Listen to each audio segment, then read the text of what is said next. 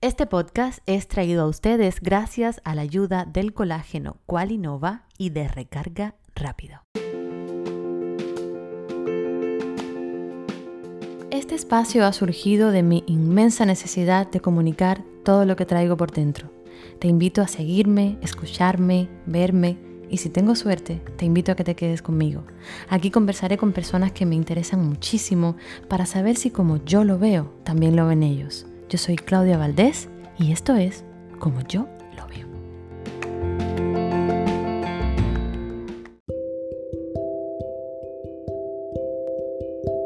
Hola, buenos días, buenas tardes, buenas noches en cualquier parte del mundo que estés, donde quiera que te encuentres.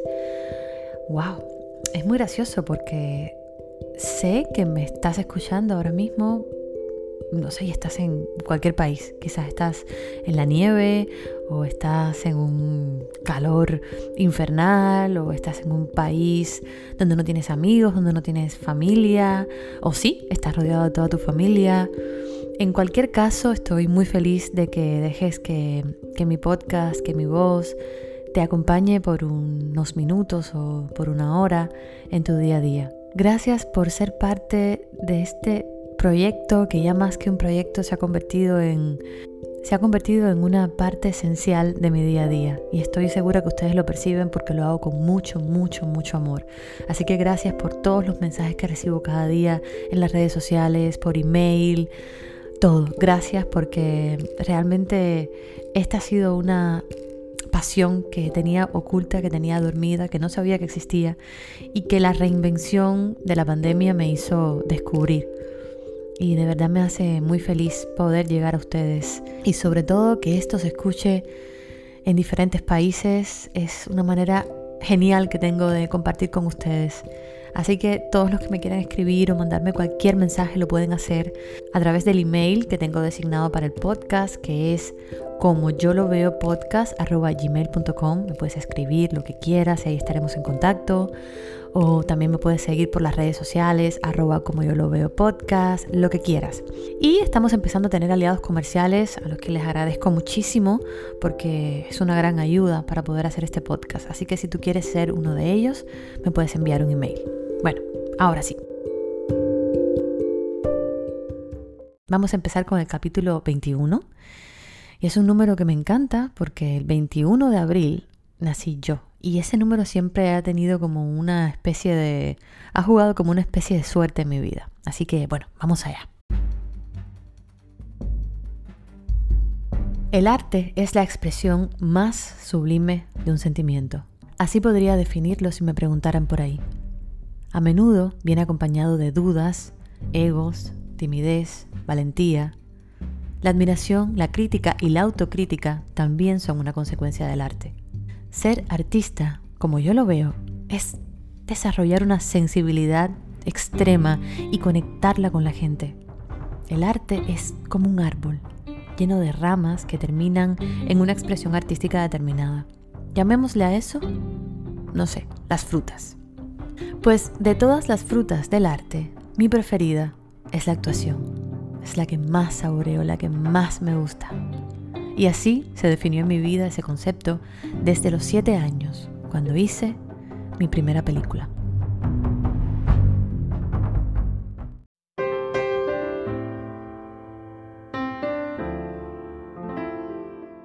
No tengo muchos recuerdos de mi infancia y eso me atormenta un poco, he de confesar pero me acuerdo de todos los detalles de ese momento de mi vida.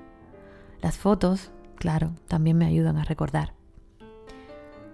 La casualidad jugó un papel muy importante en mis inicios como actriz.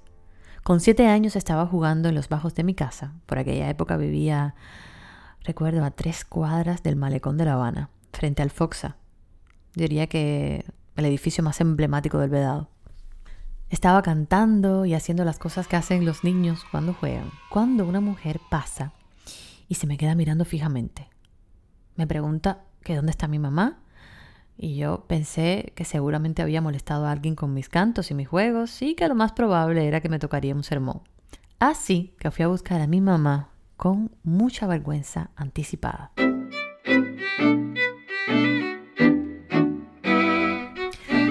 Pero lejos de un regaño, después de que mi mamá y la señora hablaran, me llegó un abrazo lleno de ilusión de mi madre, que me contó lo que realmente quería ella.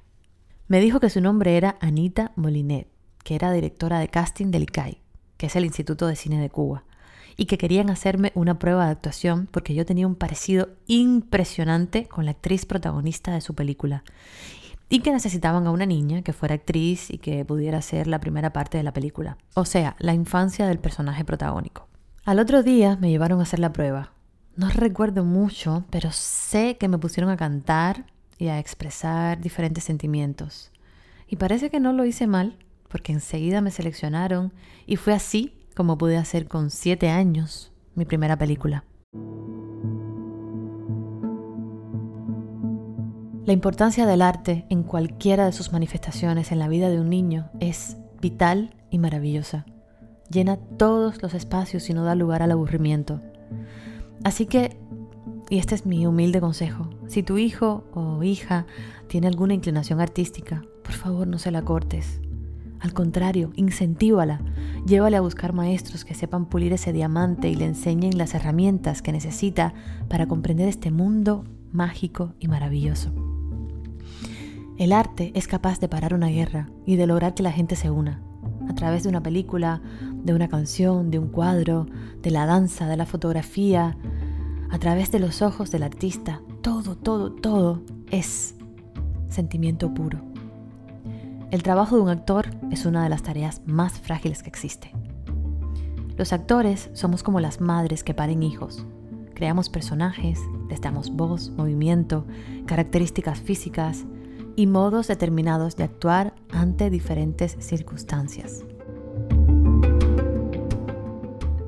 Lo más importante que puede tener un actor es la verdad. La verdad es un pasaporte de entrada a los corazones de la gente. Y mucha verdad tiene mi invitada de hoy. Y mucho carisma. Después de la pausa, estaré conversando con Juliette Cruz. Y ahora quiero que conozcan un poco sobre el primer producto que está patrocinando este podcast, el colágeno líquido Qualinova. El colágeno hidrolizado de Qualinova es un suplemento alimenticio que estimula la producción de colágeno en el organismo, ayudando así a mejorar el aspecto de la piel, fortalecer las articulaciones, las uñas, los huesos, el cabello y el sistema inmunológico. Es importante destacar que el colágeno hidrolizado de Qualinova es líquido, lo que le da una mayor absorción que los colágenos en cápsulas o en polvo. Adicionalmente tiene vitamina C junto con el colágeno, ya que esta potencia sus efectos en el organismo. También tiene vitamina A, zinc, selenium. Puedes obtener el colágeno de Qualinova a través de la página web www.qualinovacolagen.com o en Amazon. El shipping es free y está disponible en Estados Unidos y Puerto Rico y no tiene contraindicaciones. Y ahora seguimos.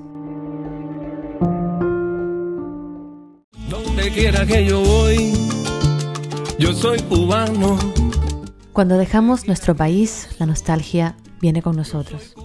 También el deseo de saber de nuestra familia, de nuestros amigos, de nuestra gente.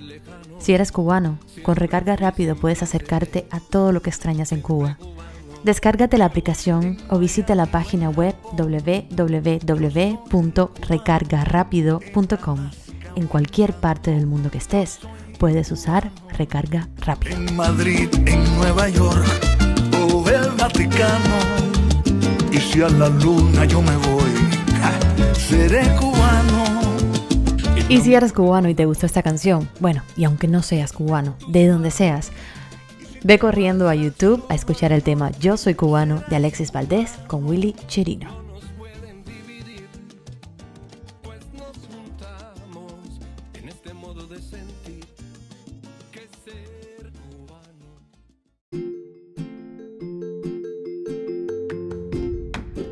Mi invitada tiene un talento innegable y una risa muy pegajosa.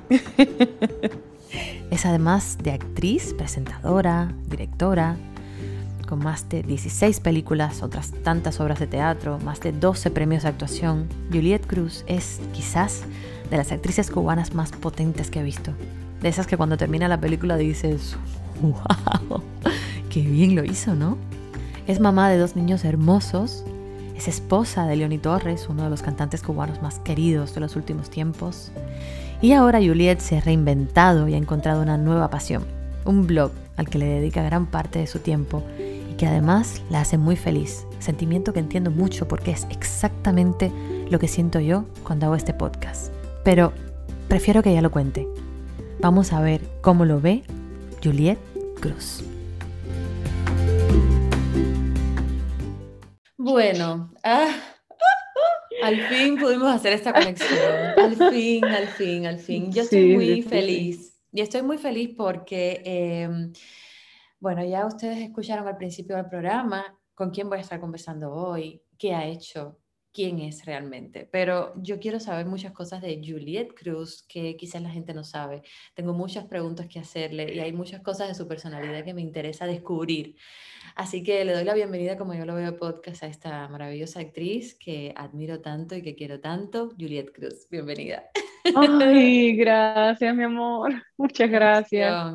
Qué bueno que me puedes dedicar, aunque sea unos minutos, porque yo sé que estás súper ocupada, pero hay tanta gente que quiere saber tantas cosas de ti y creo que este es el momento perfecto para hablar tranquilamente sin presión. Claro que sí, yo con mucho gusto. Yo feliz de estar aquí, me encantan los podcasts y he descubierto un mundo muy lindo gracias a ti, a como tú lo ves. Mm, qué emoción. Bueno, yo he descubierto un mundo muy lindo gracias a tu blog también, que vamos a hablar de eso más adelante. vamos por orden, porque mm, cuando uno entrevista a un actor, una, una, actriz o a alguien que admira mucho, yo he tenido la oportunidad de entrevistar a mucha gente que admiro. Em, y a, veces no sé cómo romper el hielo, no sé cómo empezar, porque son tantas preguntas, son tantas cosas que quiero saber. Entonces, voy a organizarme. Vamos a empezar por la Juliette Cruz, que todavía no había sido famosa en un momento determinado de su vida. Como una chica que está en la escuela de arte estudiando, ¿cómo tú, cómo tú visualizabas tu futuro? ¿Es como lo ves ahora? ¿Cómo tú, cómo tú, cómo tú te veías como actriz en mm. aquel momento? Mira, yo te soy sincera, tengo una gran parte en la que he logrado verme como me viví en ese momento, para una satisfacción muy grande mía. No siempre logramos acercar esa imagen de lo que uno cree, de lo que uno desea, a lo que eres verdaderamente. En mi caso, hay cosas que sí creo que las he logrado materializar y entre ellas es un poco verme como la mujer que soy. Increíblemente, yo me veía físicamente como soy ahora. Eso es un paso, por ejemplo.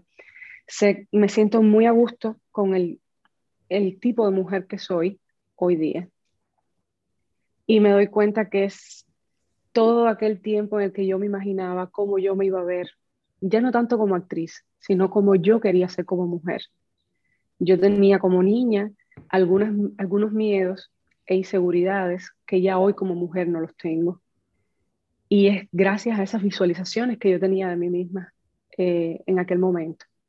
Siempre me vi con 30 años, 30, 40 años, increíblemente. Era la edad donde yo me veía como con todo el esplendor. Y, realmente, Claudia, tengo que decirte que sí.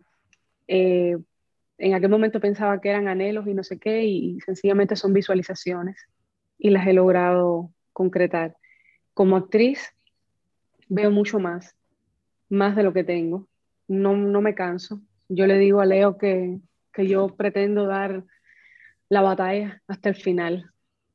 Yo me veo como actriz actuando siendo una señora muy mayor, muy mayor. Y, y, ese es mi sueño. O sea, para mí la actuación siempre me vi siendo como esas grandes actrices que me inspiraron. Eh, viendo a Lina, a Marta del Río, a Verónica Lin, eh, a Isabel Santos. Y hoy por hoy ya las veo más mayores y siguen siendo un referente para mí. Entonces, esa siempre ha sido como mi línea a seguir. No, no sé, estoy como muy feliz con, lo, con eso. ¿Tú tenías idea o tenías, bueno, todo el mundo anhela, yo quiero ser conocida, yo quiero ser famosa, yo mm. quiero... No, es algo que tú te planteas, tú no te sientes y dices, yo voy a, quiero ser una persona famosa, pero siempre está ese deseo.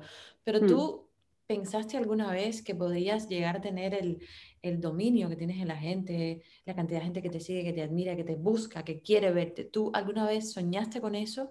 Ya te digo, cuando tienes referentes de grandes actrices, eso viene incluido en el paquete. Lo que, lo que no te imaginas es lo que va a provocar en ti. y, el, el compromiso que eso genera, que eso sí lo descubres una vez que de alguna manera llegas a una determinada, un determinado número de personas. Y lo que sí descubrí es que quizás ese es el primer, la primera lentejuela que te hace seguir el camino de luz de esta carrera, pero no es lo más importante. Llega a convertirse mucho más importante el cuidar a las personas que creen en ti, el convertirte en alguien que de alguna manera inspire a otros. Te hace tener un compromiso contigo también. Y eso es una de las cosas que sí descubrí con el tiempo. Y ahora con el tema de las redes lo he descubierto mucho más. Y, me hace sentir bastante responsable en ese sentido. Tengo, tengo un público de todas las edades. Tengo un público de hombres y mujeres y me doy cuenta que estamos viviendo momentos donde a veces estamos un poco perdidos emocionalmente. No tenemos a las personas a veces adecuadas o las que queremos por alguna razón a nuestro lado. Y entras a un perfil de alguien que sigues o alguien que no sigues, pero de repente te lo recomendó la aplicación y creo que es muy valioso que se vayan con algo que los ayude de alguna manera a superar algo en ese momento o que se sientan mejor.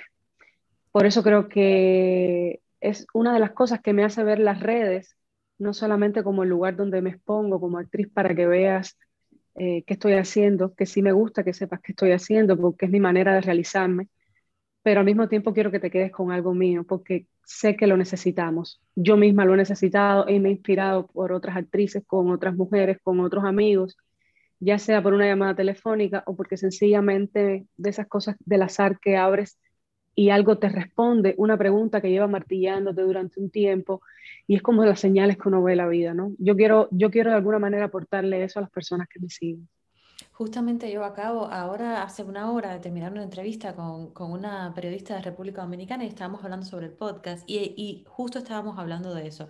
Yo le comentaba del falso positivismo que mm. existe ahora en las redes, que la mm. mayoría de los influencers tienen, que todos son todos usan filtro, por tanto todos están siempre perfectos, eh, todo es alegre, todo, mira qué lindo es esto, todos van a lugares mm. caros y eso está generando una, mm, a mi criterio, depresión muy grande en la gente, normal, en la gente que no puede acceder a esas cosas, que no puede hacer esos viajes, que no puede visitar esos lugares, porque mm. este punto de comparación inevitable. Claro. ¿Qué crees tú de eso? Yo creo que yo creo que no es nada malo porque en algún punto, yo creo que donde las cosas se hacen mal es cuando se van de control. Porque si de alguna manera hay algo que puedo recomendar, le va a servir a un público determinado. Es verdad que no le va a servir a todos. Yo lo que sí pienso que a nivel humano, sí hay cosas que sí nos sirve a todos, que es donde uno debe ser un poco más espléndido un poco más generoso. Y es el incentivar que la gente se acepte tal y como es porque te va a ser menos resentido. Puede ser que quizás yo te vea con algo que esté muy, muy, muy bonito, que yo sepa que es una prenda cara y que yo no la pueda tener, lo cual no hace ni me justifica que yo te agreda. Es algo que yo tengo que solucionar, ¿no? Creo que en el mundo hay de todo, creo que hay personas para todo y solamente habría que seleccionar a qué grupo tú quieres pertenecer si es que quieres pertenecer a alguno, pero no debes agredir a los demás porque no sean o no cumplan con tus expectativas. Ten tus propias expectativas, vive tu vida y encontrarás el espacio donde tú encajas. Lo que no te gusta, déjalo ir. Es lo que creo. El falso positivismo es muy dañino, sí lo creo. Creo también que hay personas que viven una apariencia donde te dicen, sé feliz, y son malísimas personas también es verdad. También es verdad. Pero, vuelvo y te repito, todas las respuestas están dentro de ti. Cuando tú tienes claro quién eres, qué quieres y a dónde quieres llegar, muy pocas cosas te van a afectar. Vas a saber dónde está lo que quieres, lo que no quieres y lo que no quieres lo vas a dejar ir. Es lo que yo pienso con respecto a las redes, que es lo que hay que educar un poco a la audiencia. Hay público para todo. Quizás puedes ver el perfil de Kim Kardashian y decir, ay, pero es que ella, bueno, déjala, es que está divina, puedes aceptarla así. Ella quiere ser así y dentro de su, su mundo tiene su público. Y vas al otro perfil donde, por ejemplo, ves otra actriz como Viola Davis que vive una vida como ella, toda bella, desenfadada, divina. No importa. formamos parte todo de un mundo y elegimos a dónde queremos estar, ¿no? No porque seamos distintos, tenemos que juzgarnos, tenemos que, ¿sabes? Un poco hostigarnos. Es lo que yo pienso con respecto a este tema de, de las redes y de los influencers. Habrá personas que en algún punto se decanten, se vayan, porque lo que no prospera y lo que es una mentira, en un momento se cae. Esas máscaras se caen, no se pueden tener toda la vida, sencillamente. Y el crecimiento es un día a la vez. Solo creo que hay que darnos las oportunidades. Hoy somos de una manera y yo hace un año atrás yo era de una manera, hoy soy diferente. Me he equivocado, eh, hay cosas que no las he hecho bien, creo que he aprendido, pero estoy convencida que lo que me equivoqué antes no es lo que me equivoco ahora. Ahora me voy a equivocar en otras cosas. Pero sí pienso que este tiempo también hay que dárselo también a los influencers, ¿verdad? Algunos que se les caerá sencillamente su show porque no lo pueden sostener, pero los que son verdaderos dentro de su espacio generarán cosas bonitas. A mí me gusta de repente ponerme a ver y ver la mansión de fulano. Bueno, también yo también tendría que ver como ser humano que yo estoy dispuesta a tener, o sea, hacer para tener esa mansión. Son dos cosas distintas. Pero lo lindo también es, es necesario. lo que creo es eso, que hay que aprender a vivir en un mundo donde hay de todo. Y, y, con los pies en la tierra, la gente a veces vive como en un sueño. Exacto, exacto. Pero eso tiene que ver, en mi opinión, con aceptarte a ti mismo y, y saber que lo que tienes es valioso y lo que no tienes, que se convierta en una proyección, que se convierta en una meta. ¿Qué es? Ahorita hablaste de, la, de afectar, la palabra afectar, y era una de las preguntas que te tenía.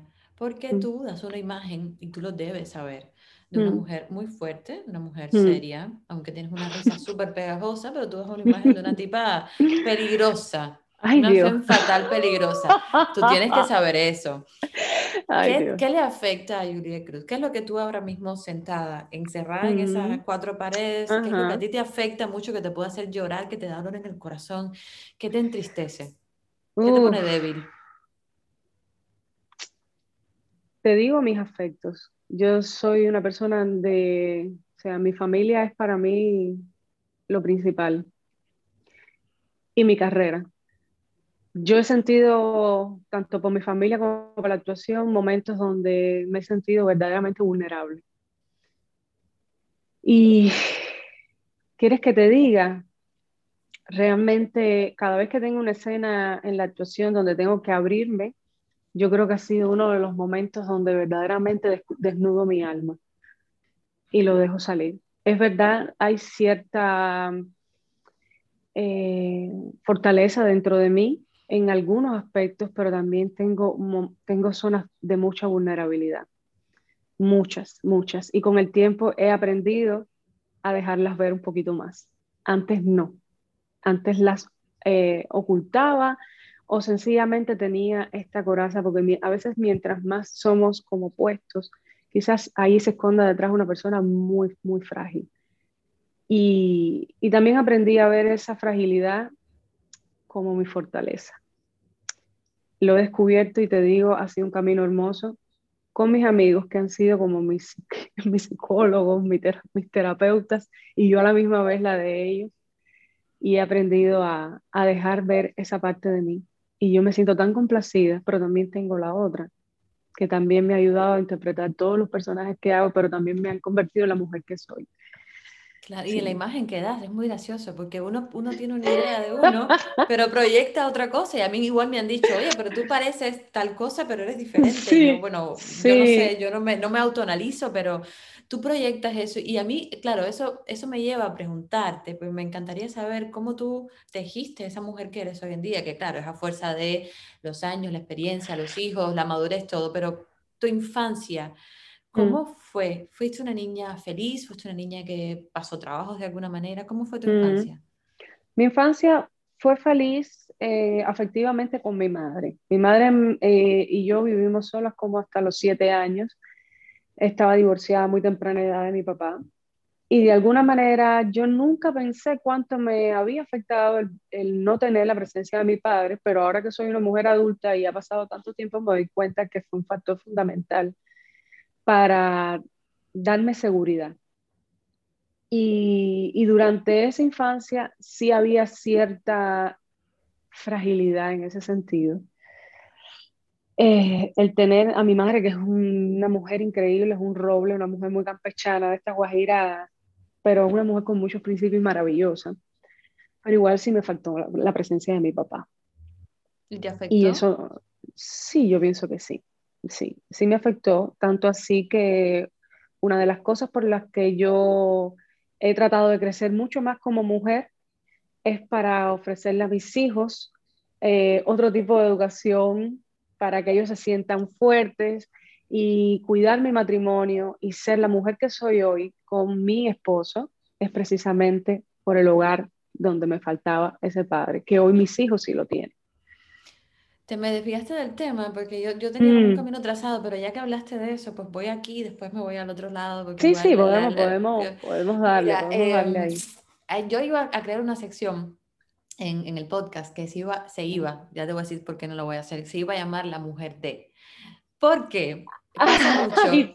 es muy gracioso, porque pasa mucho que, que cuando somos parejas de personas muy conocidas, así nosotras o así la persona en cuestión sea muy conocida, cuando a veces van a hablar de ti o de él, dicen la mujer de, el esposo mm. de. Entonces yo iba a crear esa sección para desmitificar un poco eso, porque la, casi siempre, si no, la, si no todo el tiempo, ese hombre de o esa mujer de está sustentado por un trabajo muy fuerte detrás. O sea, cuando yo soy la esposa, por ejemplo, cuando a veces me presentan por ahí, ella es la esposa de Alexis Valdés, Alexis siempre dice, ella se llama Claudia y es actriz. Siempre lo mm. dice, porque mm. Es una manera también de decir, esta persona ha llegado donde está por ella. Eh, en tu caso, los dos, eh, León y tú, son dos eh, personalidades, son dos eh, personas con, con, una, muy, con un fuerte impacto en la gente, tú en la actuación, yo en la música. ¿Cómo ha sido para ustedes esa relación de ser dos personas tan conocidas? ¿Cómo lo han llevado? ¿no? Y cómo mm. también tú te sientes siendo la esposa de y él siendo el esposo de, porque tú también eres muy conocida. ¿Cómo funciona? Nosotros, mira, te digo, es pesado cuando uno piensa y uno dice, pero si yo también eh, tengo mi, pero ¿quieres que te diga? En algún gremio donde estamos, donde hay personas que no saben mi profesión, que me ha pasado porque Leo tiene un gremio completamente diferente a mí, ahora aquí me conoce, pero hay otras personas que lo conocen a él. Yo sencillamente lo dejo ir porque la realidad es que esa persona no tiene por qué conocerme. Claro. Y sí, soy la esposa de él. Y lo llevo súper bien y orgullosamente. En el mío pasará lo mismo en algún punto y él es el esposo de ella hasta que todos hacen de momento y dicen, wow, y ya las cosas toman otra connotación. Pero si quitáramos las profesiones, soy su esposa y él es mi esposo. Y lo llevamos así, en santa paz. Lo que no puede haber es rivalidades dentro de nuestra relación. El mundo puede pensar lo que quiera, el mundo te va a ver desde su punto de vista, cada cual va a proyectar lo que es, lo que lleva adentro, lo que, lo que aprecia de ti. Si ve una película, ¡ay, Julia! Y el esposo. Si ve el concierto, ¡ay, es que te vi cantar! ¡Ay, tu esposa! ¡Ay, qué, qué tal mi vida! ¡Ay, qué lindo! Y ya está. Es dejarlo ir. No, yo en ese aspecto no veo problema. Yo lo que veo un problema cuando hay rivalidades dentro del matrimonio. Eso sí es un problema. Y sí se convierte en algo difícil de, de solucionar en muchas parejas, tanto que da el traste que se termina la relación. Que se vuelve una campaña, vamos, una batalla total. Sí, yo, yo no lo he vivido en mi relación, pero sí lo he mm. visto mucho en el medio. Eh, y, y, sí, acaba por romper completamente la relación cuando tú te comparas con el éxito del otro. Porque fulano eh, tiene más trabajo que yo, porque, y si son dos parejas, o sea, si, si es una pareja del mismo gremio, eso sí es como, es mucho más complicado. Muchísimo. Es muy complicado. Lo que sí te puedo decir es una cosa. Es difícil porque todas las etapas de las relaciones no son las mismas. Hay momentos donde tú estás más fortalecido espiritualmente, porque estás en un momento donde quizás todo está más equilibrado, pero hay otros momentos donde estás completamente desajustada y estás más emotiva.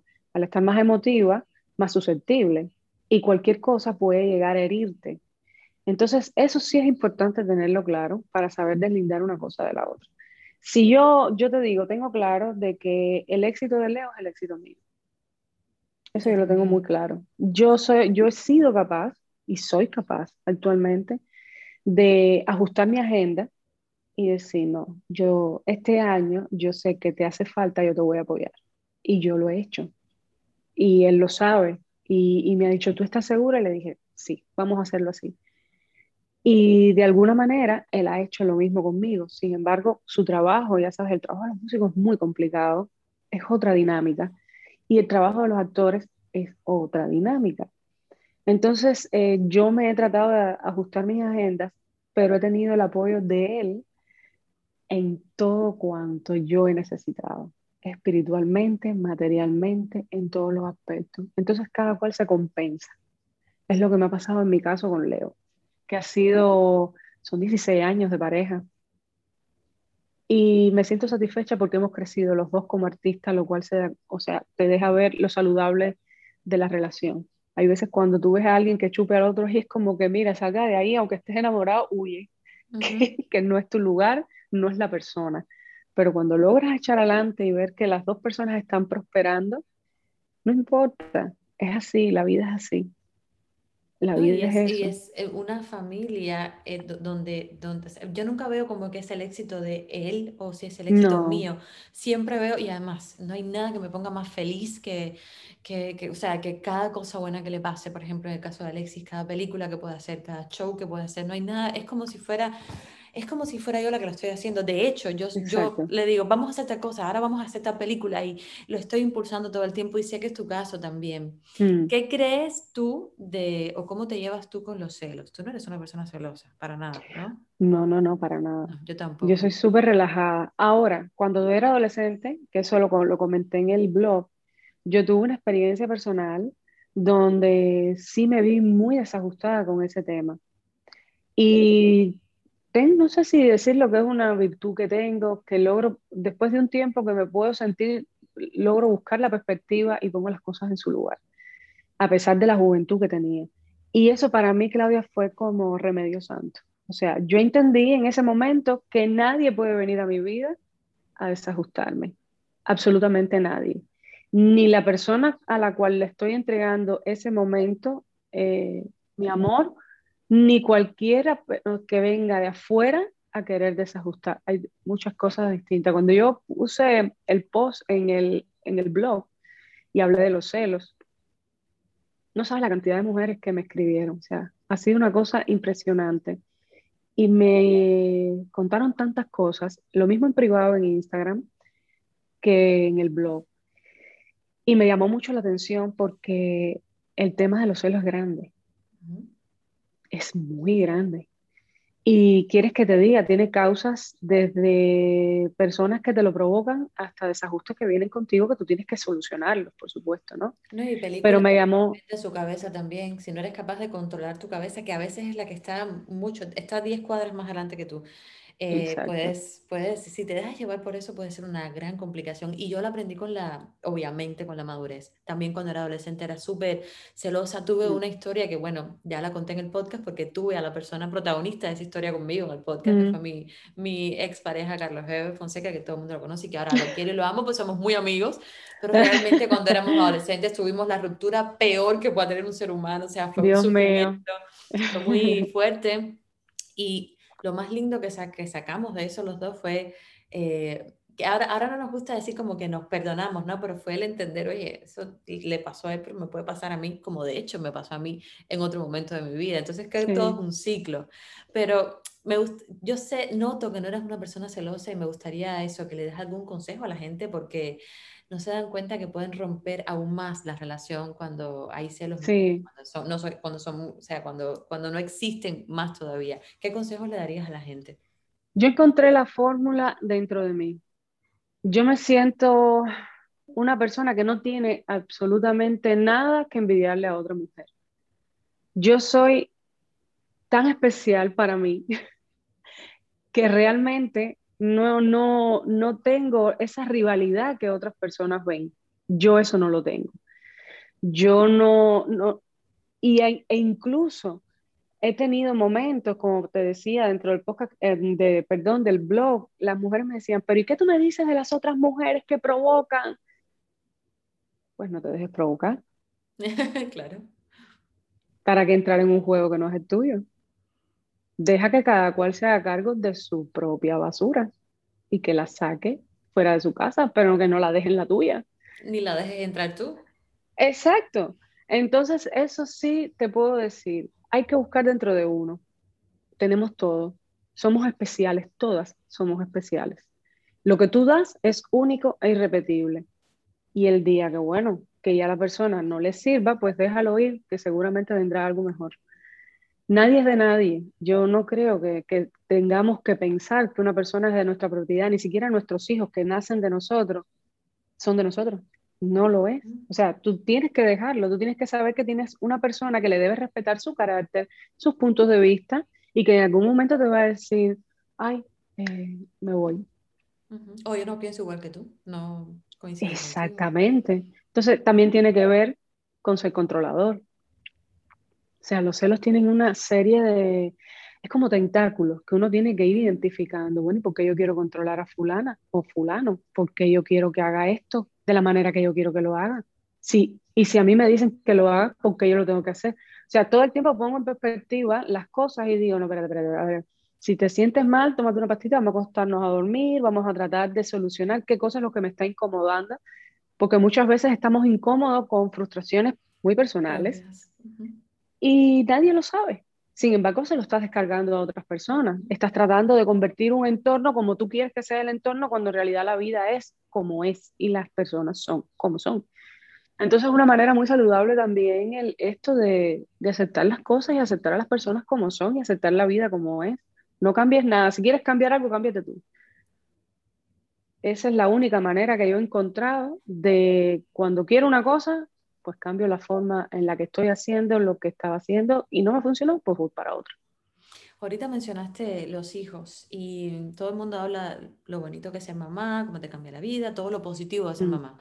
Mm. Pero ahora que yo soy mamá, sé todo lo positivo y también sé lo, no voy a decir negativo, pero lo...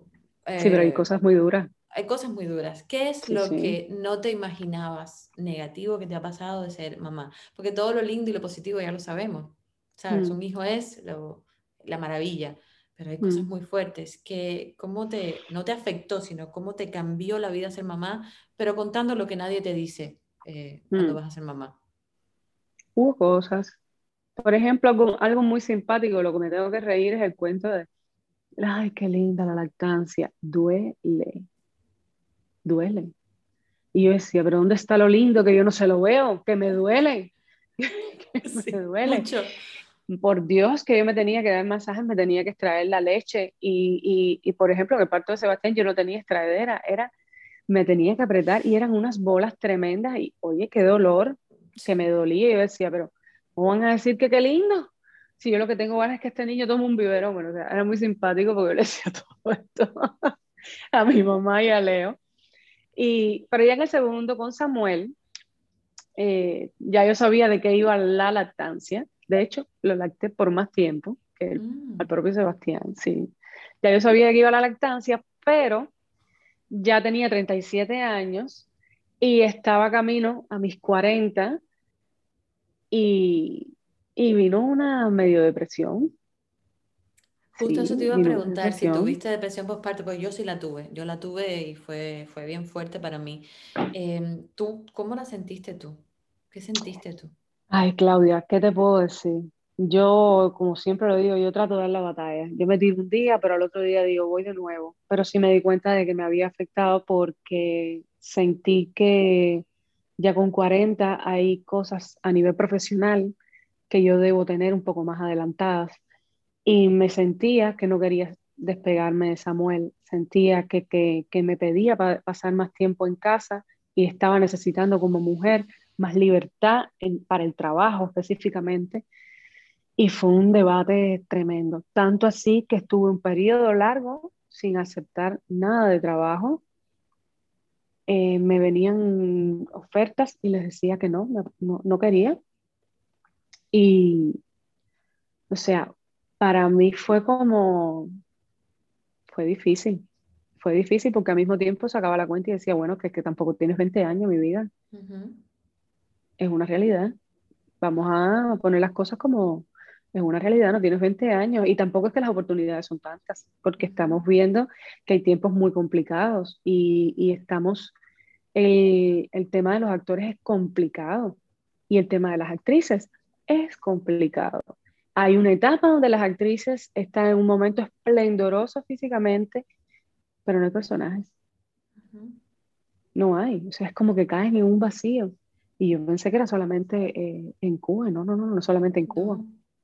No, no, no, no, no. Es, un tema muy, es un tema muy complicado y es, está esta otra mm, versión, esta otra historia, este otro cuento, ¿no? Que es que si no mm. sales tú a buscarlo, nadie te va a tocar a la puerta, a no ser que ya seas Nicole Kidman y decirte, o alguien quizás como tú, ¿no? Que la gente ya tiene un poco de referencia, que necesita una actriz fuerte, ta, y te mm. va a buscar. Pero a la a la normal, ¿no? a la media de, lo, de las actrices y los actores, si no sales y si no te mueves, eh, no lo vas a lograr. Y cuando eres mamá, no te vas a ir a un mm. casting en México que ahora mismo hay para una serie, no lo vas a hacer porque no vas a dejar a tu hijo o a tu hija. Entonces, eso es una de las cosas que uno tiene que decir, que uno dice, no es que sea un punto negativo ni positivo, es simplemente una de las cosas que vienen dentro de la maletica de ser mamá. Pero es complicado. No, y que yo, por ejemplo, cuando tengo trabajo para hacer, yo he tenido momentos en que los niños se han enfermado los dos como si tuvieran una dependencia emocional y física directa, que no hubieran cortado el cordón umbilical conmigo. Y yo digo, Señor, por favor, entonces me empieza a entrar en un conflicto emocional, me empiezo a poner ansiosa, porque no puedo estar, porque estoy trabajando, porque entonces tengo que tener la cabeza, pero tengo que entonces dar el máximo aquí, y entonces se convierte en una, en una presión, en un estrés. Es muy complicado. Y eso sí, así para mí ha sido complicado. Mm, me, ayudó mucho eh, Alexis como, como papá y como papá mm. adulto viejo, digamos, porque Alexis me lleva 25 años, entonces no es lo mismo tener un hijo con 30 años, como él lo tuvo a, a los grandes, que tener un hijo con 55 como tuvo a Lucía. Entonces yo me senté con él un día, porque yo estaba en ese mismo debate, ¿no? En, tengo una bebé chiquitica recién nacida, pero contra, ahora es que vienen todos los trabajos, pero contra es que... toda esa historia, y él se sentó conmigo y me dijo, Tú vas a querer que tu hija eh, tenga una mamá feliz y plena. Tú no vas a querer que tu hija se sienta culpable porque paraste de hacer cosas por ella. Exacto. Cuando me dijo eso, pues dejé de sentir miedo y empecé a, oye, si me tengo que ir un fin de semana, me voy. Ella está perfecta. Me costó mucho trabajo. Pero sí, cuesta, cuesta mucho. Pero también es lo que yo le voy a pasar a ella. Es si yo estoy deprimida, triste, con ganas también de un poco desconectar y estoy ahí, es, es todo esa, eso que tienes en tu cabeza que te entristece, que te estresas la niña no va a estar, o, el, tu, hijo no va a estar feliz. Y cuando Alexis mm. me dijo eso, pues yo empecé a decir, ok, tengo mi mamá, tengo gracias a Dios una nana que es maravillosa, con Lucía, que es como, como si fuera su, su qué sé yo, su abuela también. Eh, Alexis me ayuda, la mamá de Alexis me ayuda, pues me voy a trabajar y soy feliz también porque lo necesito. Pero es muy complicado. Llegar es a muy complicado. Es complicado. Yo ya te digo, yo tranquilamente me puedo ir eh, unos días y no, no siento ninguna culpa, me siento bien, pero me doy cuenta de que me necesitan. Y, y, alejarme en algún punto, cuando ellos me necesitan, sí se me convierte a mí en un problema. Ahí es donde ya yo tengo que buscar y tengo que eh, eh, buscar una y decir, espérate, a ver, a ver, a ver, vamos a hacer objetivo. Pónmelo ahí un momentico. ¿Qué te pasa? ¿Qué pasó? Ven acá. Y entonces me pongo a conversar, pero igual le digo a Leo, ¿sabes qué?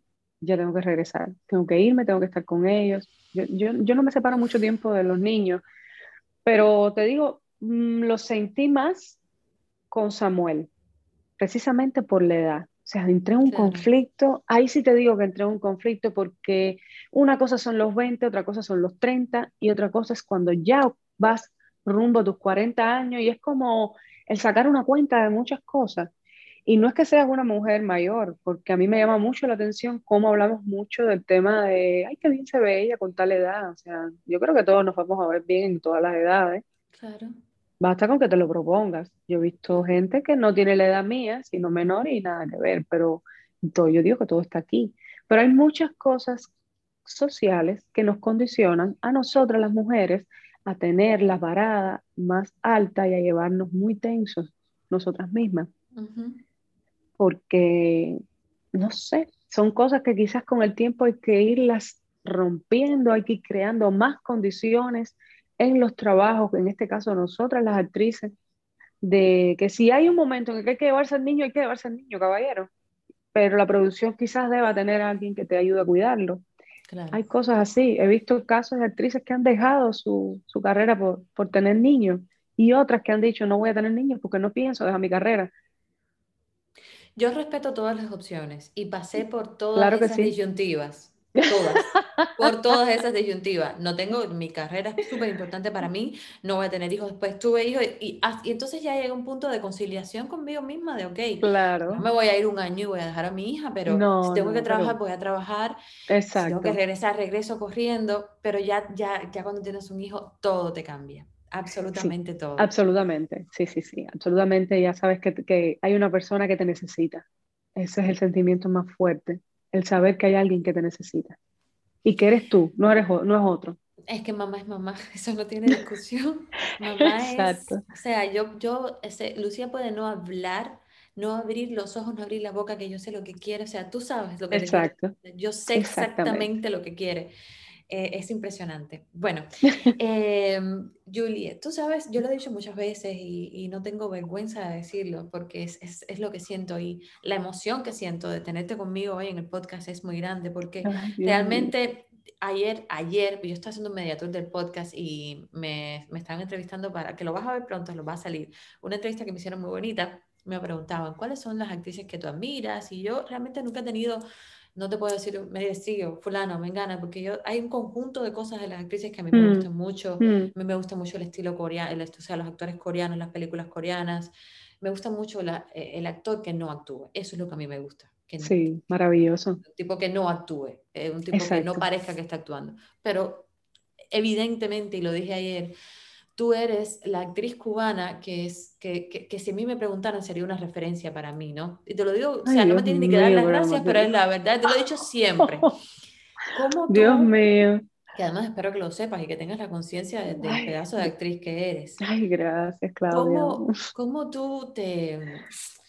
Y esto, esto es una pregunta muy graciosa porque es la pregunta que, que, que, todo el mundo haría típica. ¿Cómo te preparas a un personaje? Esa no es la pregunta. ¿Cómo tú te enfrentas a un proyecto eh, ¿eres, ¿Eres de las que se mete un año en esto o eres quizás un poco más como yo de las que, ok, espera, dame, dame dos segundos y esto no, es, mm. no, esto no es un análisis de mm. sangre?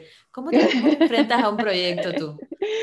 Me gusta, sinceramente, lo primero que me pasa es que cuando me leo el guion, que termino y quedo cautivada con el personaje, digo, ¿y cómo yo voy a hacer esto? Es lo que siempre me pasa. Yo digo, ay, mi madre, ¿y ahora cómo yo voy a hacer esto? ¡Ah! Y bueno, a partir de ahí viene una parte extraordinaria que yo disfruto mucho, que es ese proceso de crear a ese personaje a partir de mí. Hay cosas que nunca las he vivido, no necesito ponerme en algunos personajes a, hacer específicamente lo que hacen ellos, pero yo creo que hay un entrenamiento y es la empatía. Y es levantar y crear mundos cuando tú levantas esos mundos dentro de tu cabeza, tú los ves. Y cuando los ves, los sientes. Y a partir de ahí abro también mis sentimientos y abro esa gran necesidad que yo tengo de, dejarme llevar y de, y de vivir ese, ese momento. Yo de verdad te digo, no sé a veces cómo salen las cosas, pero sé que cuando lo veo muchas veces no se parecen a lo que yo pensé y quería que saliera. Entonces me frustro bastante en ese aspecto. También aprendí a no llevarme tan tenso, porque eso también es un mal hábito. Pero sí, sí trato de que se parezcan lo más que pueda a lo que tengo en mi mente y sobre todo a lo que me inspiran en el corazón, ¿sabes? Entonces trato de que esa parte física que soy yo la quien la aporta se funda con esa parte sentimental e intelectual de la creación del personaje. Em, cuando te ves, porque a mí me pasa muchísimo eso, em, ¿qué sientes cuando te ves? ¿Te sientes orgullosa? ¿Sientes que podías haber arreglado muchas más cosas? ¿Tienes el ego suficiente? Porque a mí me parece que el, eh, el ego, si lo sabes manejar, es, es, mm. importante para enfrentarnos a la vida, ¿no? Y decir, espera, mm, sé que esto lo hice genial, o sea, podía haberlo hecho un poquito mejor, pero está bien. ¿Cómo te llevas tú? ¿Te mm. llevas recio o, o vas más relajado? Yo me llevo recio, yo me llevo recio. Yo tengo una, un estándar bastante elevado porque me gusta un tipo de actuación que es muy difícil de hacer. Y sí tengo ese, ese, esa referencia. Entonces trato de llegar ahí y precisamente el que no parezca que estás haciendo nada es lo que más esfuerzo te lleva. Eh, me llevo tenso, no te puedo decir otra cosa. He tratado mucho de, de, no serlo, pero no lo he podido evitar todavía. Hay escenas que siento que quedaron bien porque me vuelven a conmover. Ya eso para mí es suficiente. Hay otras que digo, me da rabia porque no es lo que yo tenía en mi mente. Quizás para la gente lo vio bien, pero yo quiero llegar a, esa, a ese punto. A esa perfección. Exacto, que no existe, porque sencillamente yo sé que no existe, sé que es una batalla casi que perdida, yo sé que no existe, pero trato de por lo menos que se parezca a lo que yo quiero y que cuando me siente a ver la película me emocione como si fuera un espectador. Es difícil, pero he tenido momentos en películas donde he tenido un, un pequeño momento donde he dicho, qué lindo, porque me he dejado hasta de ver yo, porque si me, me doy demasiado taller, digo, apágame el televisor, que ya esto ya llegó al final. Pero ¿Qué consejo, ¿Qué consejo le darías a, una, no voy a decir ni, siquiera a un actor que ya esté ¿qué mm. consejo le darías a una persona que además creo que se, debe, se debería incentivar mucho a la gente que tiene un, una, cualquier atisbo de arte, ya sea de pintura, de canto, siempre lo digo en todos lados, por favor no se lo corten. Eh, hay gente que no necesita ir a una escuela para hacer un súper actorazo, no lo necesita porque ya tiene esa intuición que, que, que tiene. Efectivamente. Pero ¿qué consejo le darías tú a una persona que, que, que, ha tenido la buena suerte o, o que ha tenido la, ¿sabes? La, la, valentía de enfrentarse, de pasar los momentos malos de la actuación y estar ahí, y, y se va a enfrentar a un, a un personaje súper eh, especial o importante en su vida. ¿Qué consejo le darías a ese actor o a esa actriz? Lo primero, lo primero, lo primero, que tumben todas las cosas que traen detrás. Cada personaje viene con algo diferente, viene con algo fresco y eso es lo que hay que atrapar, esa frescura esa parte simple, eh, esas emociones que se vuelven complicadas, eh, o sea, la complejidad de las emociones de un personaje parten siempre de una simpleza.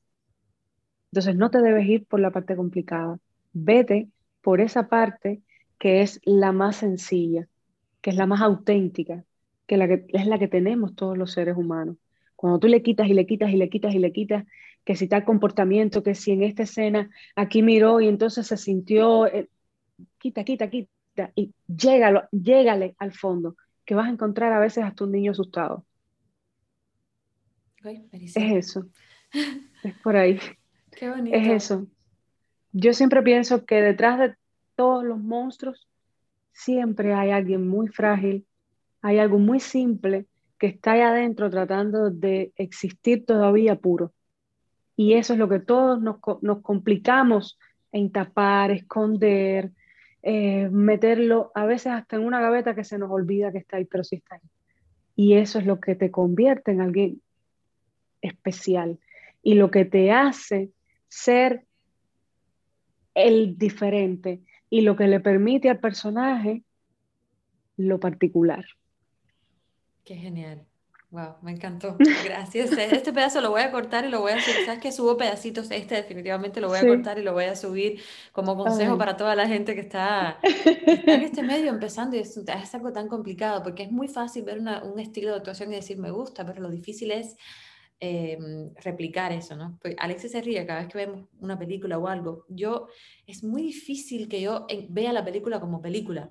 Siempre estoy diciendo, oh, pero mira, mira qué elección lo que hizo, porque me llama mucho la atención las elecciones de los actores.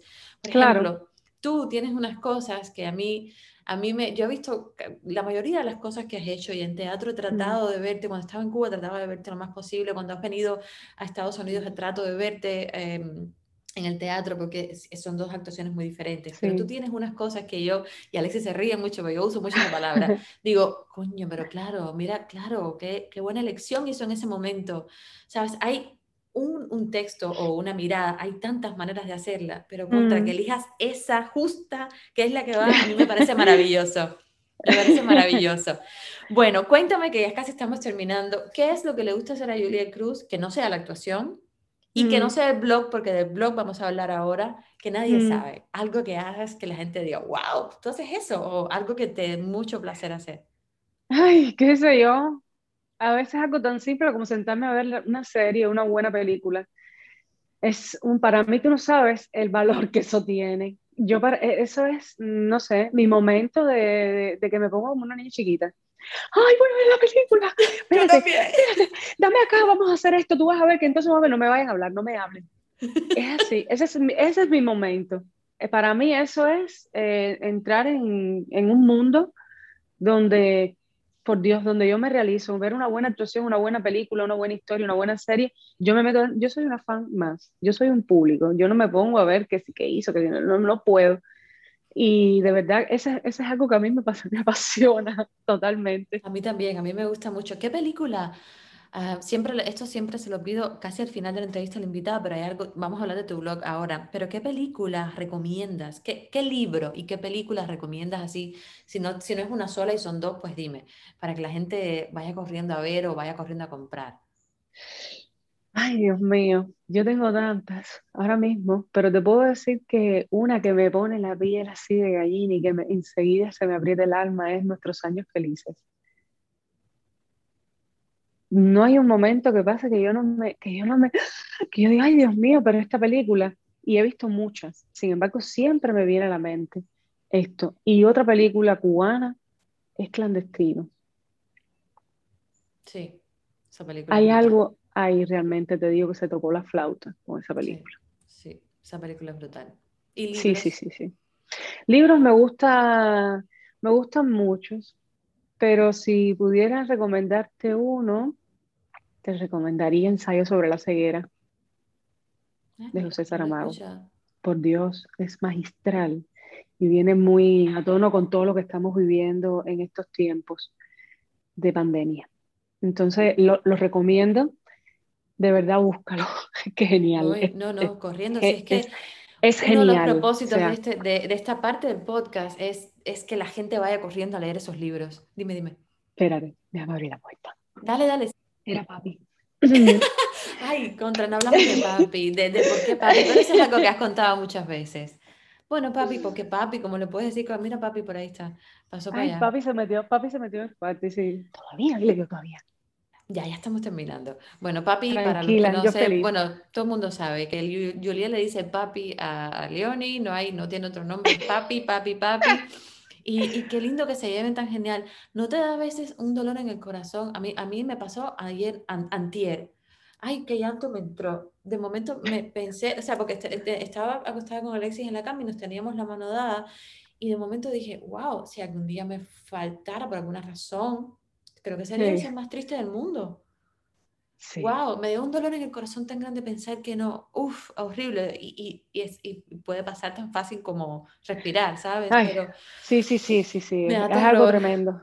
Es algo tremendo. Yo le digo a veces a él, a mí a veces me pueden decir cualquier cosa o quizás alguien puede llegar a ser un poco feo, ¿no? Y no me interesa.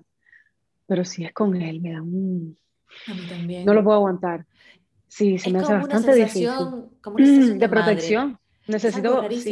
Como de madre e hijo. Claro, obviamente, no tiene nada que ver el amor ese, pero es como algo de, como de leona. Sí, sí, sí, pero tiene que ver con esta cosa que tenemos las mujeres, o sea, y la mujer, no, voy a decir nosotras las mujeres cubanas, porque de alguna manera tenemos esta cosa de la mujer de casa, yo controlo, yo estoy, yo esto, mira, hago esto. Y de alguna manera está la parte esta donde ellos se dejan querer y se dejan llevar.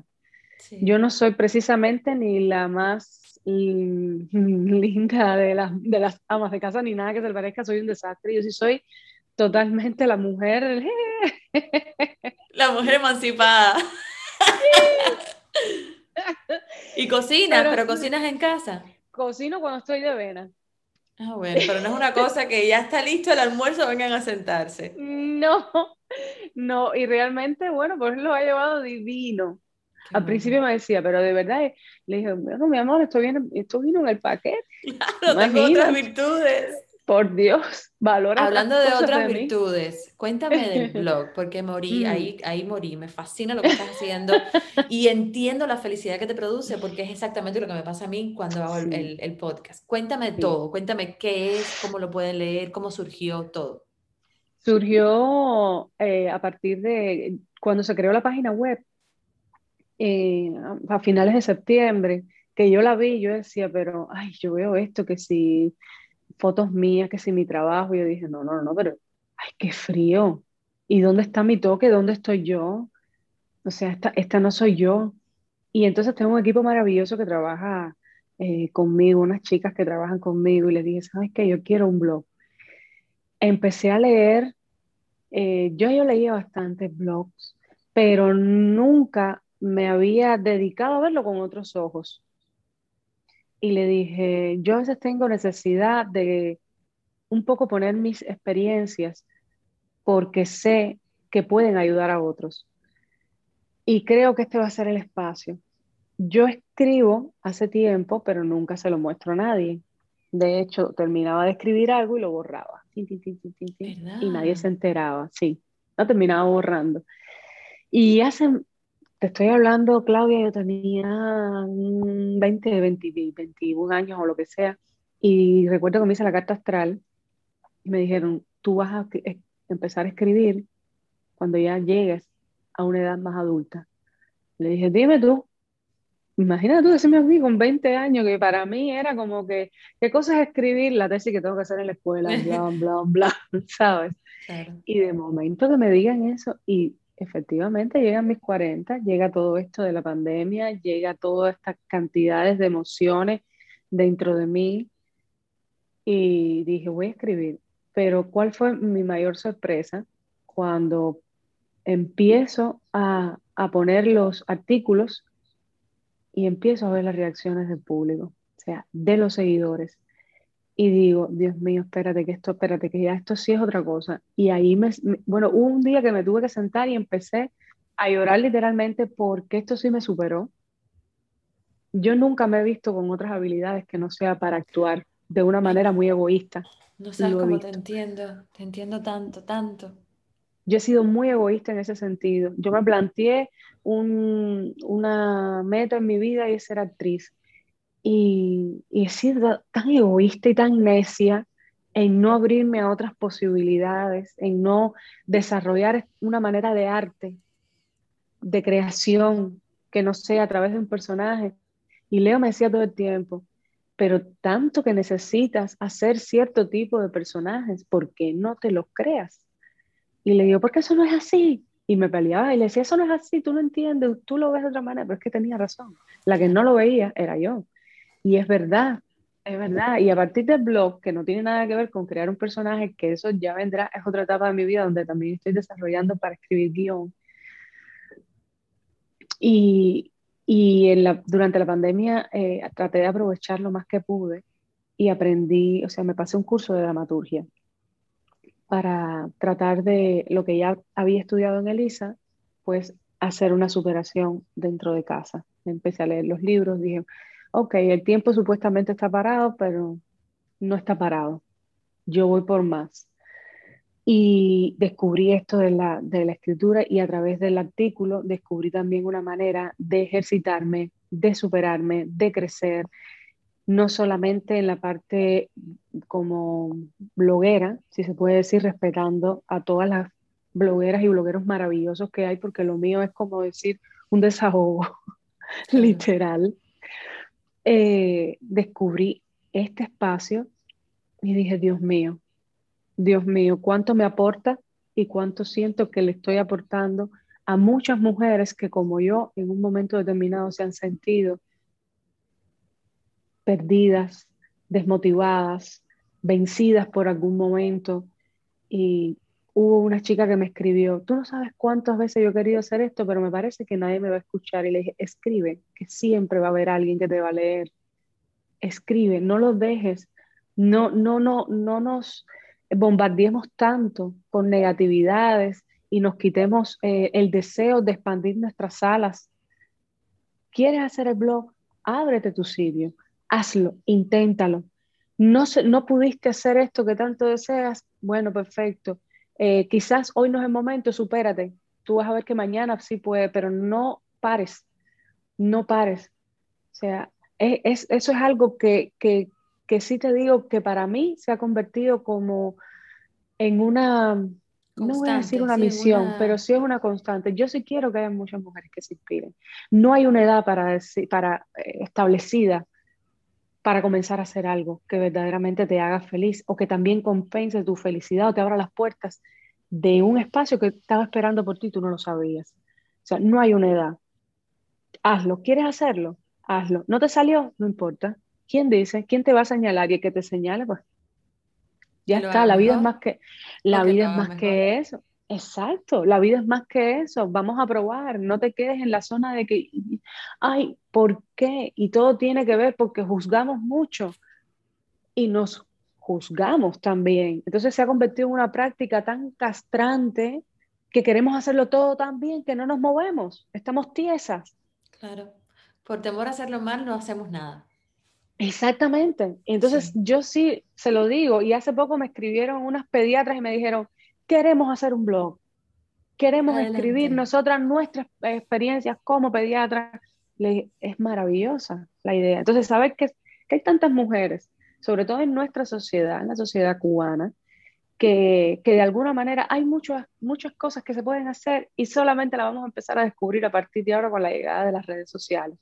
Nos podemos aportar tanto, nos podemos crecer tanto nosotras mismas a nivel personal, a nivel profesional, y expandir tanto nuestros negocios, nuestras mentes, que, mira, si yo sirvo de inspiración con esto, yo me voy a sentir A mí me fascinó, eh, por eso, o sea, ahora, ahora mismo, cuando terminen de escuchar este podcast, vayan corriendo primero a la página de Instagram de Julia, que va a ser la manera más fácil de encontrar el blog, por si se enredan, porque hay gente que se enreda un poco. Muy sencillo, vas al Instagram de Julia y en, en el link de su bio está su página web y ahí está el blog y si eres mucho más ducha con las redes o si se te va mejor, pues, pues lo, buscas, no pones Juliet Cruz blog en Google y no hay manera, o sea, no hay razón para que no lo leas. A mí me gustó mucho la historia em, que contaste de la tendera, de la chica que, que trabajaba en una ah, tienda y que de momento murió, porque esa historia, ya yo lo tengo muy concientizado en la vida, pero me hizo recapitular y entender lo el, el, el, momentico tan cortico que vivimos en la tierra, ¿no? Y lo que le dejamos, mm. la cantidad de cosas que dejamos de decirle a la gente, porque piensas, por eso, por eso me dolió el otro día cuando le tenía la mano a Alexis, que me empecé a llorar y mm. dije, wow, le habré hecho y le habré dicho todo lo, lo importante que es para mí y a mi mamá y a mi papá. ¿Sabes? Puede ser una tontería y puede parecer incluso algo como un poco superficial, pero no. Y, y eso que leí tuyo en tu blog, me mm. fascinó. Todas las historias que subas me encantan. No dejes de escribir, por favor. Gracias. No dejes de escribir porque eh, toda esa sabiduría que tú como mujer inteligente, porque es una mujer muy inteligente que tienes, que se ve ya cuando actúas, ya se nota, obviamente. Para mí un actor tiene que ser, tiene que ser una persona inteligente, por, lo menos hábil y con astucia, si no, no vas a poder entender cómo enfrentarte a un personaje. Mm. Pero eso tú, tú, tú, lo tienes maravillosamente ahí como, como dibujado. No dejes de hacerlo. Gracias, Claudia. Y para terminar, bueno, pues quiero que le cuentes algo, quiero que le digas algo a la gente que nos está escuchando, que ya son más de 125 países, acabamos de llegar a 1700 escuchas hace un ratico, no me lo puedo ni Dios mío, felicidades. Cuéntale a la gente algo que tú crees que les pueda cambiar el día o qué consejo le darías a esa persona que a lo mejor está ahora mismo en Rusia bajo la nieve, paliando nieve a mm. las 3 de la mañana y que siente que su vida no va más allá de eso. ¿Qué consejos le darías a esa gente? Ay, Claudia, todos somos tan valiosos. A veces perdemos de vista lo valioso que somos. Miramos más a otros y le damos crédito a otras personas y se nos olvida que tenemos en nuestras manos todo el poder dentro de nosotros. Y en nuestras manos está el cambiar nuestra vida. Un paso que des, aunque sea pequeño en tu vida, es un paso. Olvídate si el otro lo dio grande, el tuyo aunque sea pequeño, es un paso. El centrarte, el quererte, el valorarte, va a hacer que veas la vida de una manera tan transparente, tan feliz, tan tranquila. Y eso nos va a ayudar no solamente a ti, va a ayudar a mejorar el mundo. El mundo está mal por la gente que no se da cuenta que esa felicidad o que eso que tanto están añorando fuera de ellos está dentro de ellos. yo he descubierto con ahora que tengo esta edad, porque antes no lo sabía, que no hay nada como vivir un día a la vez. Ay, seguro se quedaron así como, ay, quiero escuchar más. Pero desafortunadamente el Zoom se cortó y no hubo manera de que pudiéramos reanudar la comunicación. Yo me escuchaba, ella no me escuchaba a mí, nos dio un ataque de risa silente y empezamos a bromear con eso. Pero ha sido sin duda una de las entrevistas más especiales y de las que más he disfrutado a lo largo de todo este podcast, porque Juliet es una de las actrices que realmente más admiro. Es un, digamos que es un referente que tengo y, y, además un deseo, y de paso lo dejo aquí para si algún director lo escucha, es un deseo que tengo trabajar con ella como actriz. Me encanta, es una actriz pura, con muchísimo talento. Bueno, no hay más que ver sus películas o una obra de teatro para darse cuenta. Así que mm, espero que hayan disfrutado mucho esta entrevista. Espero también que vayan corriendo a leer su blog porque es maravilloso. Y es una nueva manera también que tenemos de entretenernos y de aprender cosas nuevas. Los podcasts, los blogs, todas estas nuevas tendencias que están ayudando a incentivar nuestro conocimiento y nuestra sed de saber más y de también expresar un poco todo lo que tenemos por dentro. Así que de verdad que he adorado hacer esta entrevista. Espero que a ustedes también les guste mucho. Y no puedo esperar para el próximo capítulo de cómo yo lo veo. Gracias por estar. Te quiero contar que puedo ser feliz para siempre. Y me voy, ¿por qué no? Con una canción que me fascina, que fue dirigida, el videoclip de esta canción fue dirigido por Juliet, y es una canción de Leoni Torres, su esposo. Y es un es un videoclip muy lindo, les aconsejo y les recomiendo además que lo busquen y que lo escuchen, porque Juliet, además de ser la protagonista del video, es también la directora. Así que nada, aquí les dejo con esta canción que además me encanta. Te quiero contar que puedo ser feliz para siempre ya no hay nadie en mi camino que se robe mi atención, mis sueños, mis ganas de amar. Quiero contarte que la vida me dio la suerte de cruzarte en mi camino y ya no quiero otro destino que no sea vivir contigo. Y cuando se me acerca tu boca enamorada, regalándome ese beso que alimenta mi delirio y mis ganas de vivir. Lo que yo siento cuando me tocas y lo más grande lo puede lograr un beso de tu boca. Lo que yo siento cuando me tocas y lo imposible lo puedo lograr si me besa tu boca.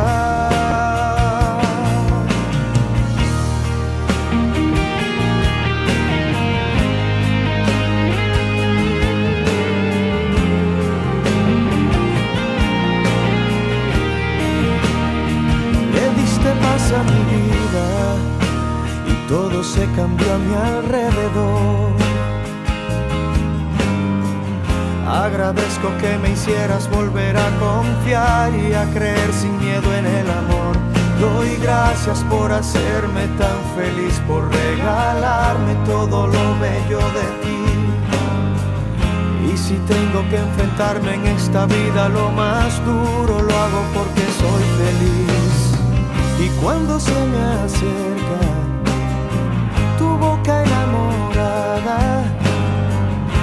regalándome ese beso que alimenta mi delirio y mis ganas de vivir.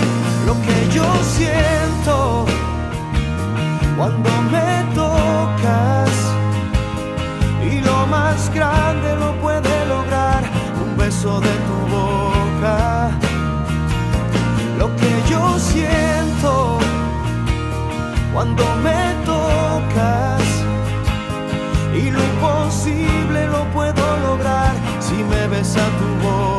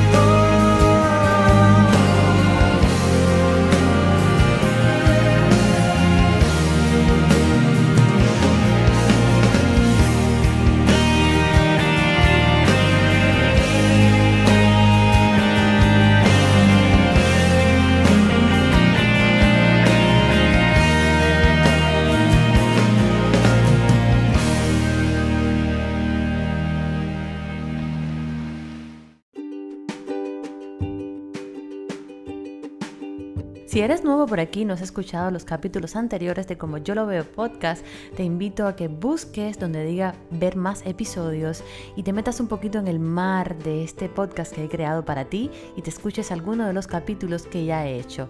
Y además te invito también a que me dejes tu opinión, me envíes un email a como yo lo veo podcast gmail.com y me cuentes qué temas te gustaría que tratara, de qué te gustaría que converse, con quién te gustaría que converse y te lo traeré hasta tus oídos si me es posible. Un beso gigante, gracias por acompañarme y no te pierdas el próximo podcast, que así es como yo lo veo.